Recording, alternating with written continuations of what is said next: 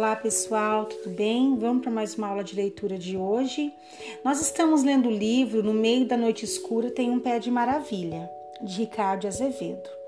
Na aula passada, nós concluímos a leitura do texto O Filho Mudo do Fazendeiro. Espero que vocês tenham gostado.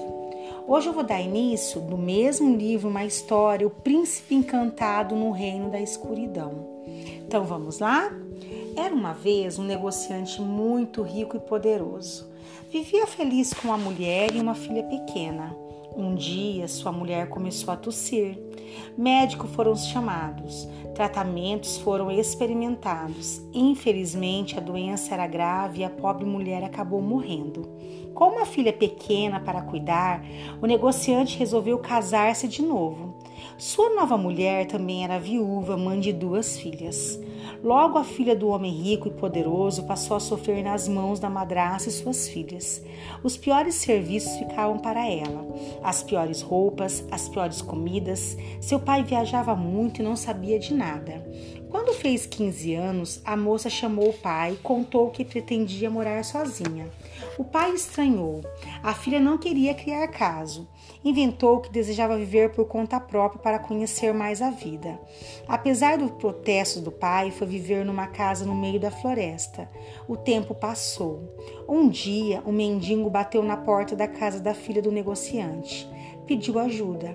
Disse que estava morto de fome. O homem era horrível, devia ter alguma doença, andava enrolado num pedaço de pele e parecia não tomar banho há anos. Mesmo assim, a moça pediu que ele entrasse, deixou que descansasse, serviu um ótimo jantar e ainda ofereceu lugar para que ele pudesse passar a noite. O mendigo agradeceu muito. Apesar da aparência, parecia ser um homem bom. Conversando depois do jantar, ele contou que era adivinho previu que o negociante, pai da menina, iria viajar para um país muito distante. Disse que nesse lugar existia um jardim encantado com as mais belas rosas do mundo. As rosas eram brancas, vermelhas e roxas. A menina imaginou aquele jardim encantado, sonhou acordada como aquilo devia ser lindo. Naquela mesma noite, quando já estava quase dormindo, a menina escutou uma voz no quarto. Cuidado, se precisar de mim, basta chamar o príncipe encantado no castelo de ferro do reino da escuridão. A filha do negociante levou um susto, correu para acender a luz, olhou atrás do armário, olhou, debaixo da cama. No quarto não havia ninguém. No dia seguinte, logo cedo, foi acordar o mendigo. Apesar de as portas da casa estarem trancadas por dentro, o homem havia desaparecido. Mais tarde, alguém bateu na porta. Era o pai da moça.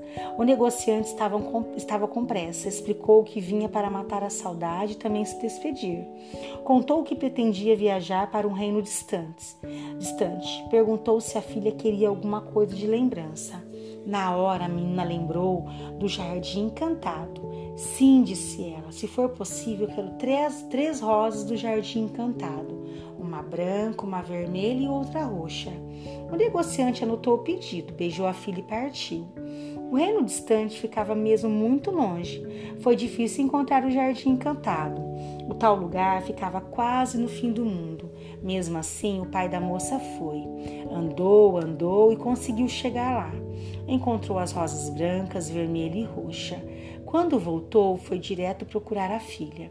As rosas eram mesmo muito bonitas. A menina ficou encantada. Depois, o negociante foi para casa. Sua mulher e duas, e duas enteadas logo quiseram saber se ele havia trazido alguma coisa para elas. Ele disse que não. Aposto que para aquela asinha ele trouxe um rico presente, disse a madraça em voz baixa, cheia de ciúmes, inveja e dor de cotovelo. E fez uma combinação com as duas filhas. No dia seguinte, a filha mais velha apareceu de surpresa na casa da filha do negociante e mentiu. Disse que estava passando por ali por acaso. Tinha resolvido fazer uma visitinha e pediu para entrar. A menina deixou, a filha mais velha da madrasta entrou e logo foi perguntando se por acaso a menina tinha recebido algum presente do pai. Então é isso, pessoal. Espero que estejam gostando da história. A semana que vem eu continuo a história, ok? Um bom final de semana.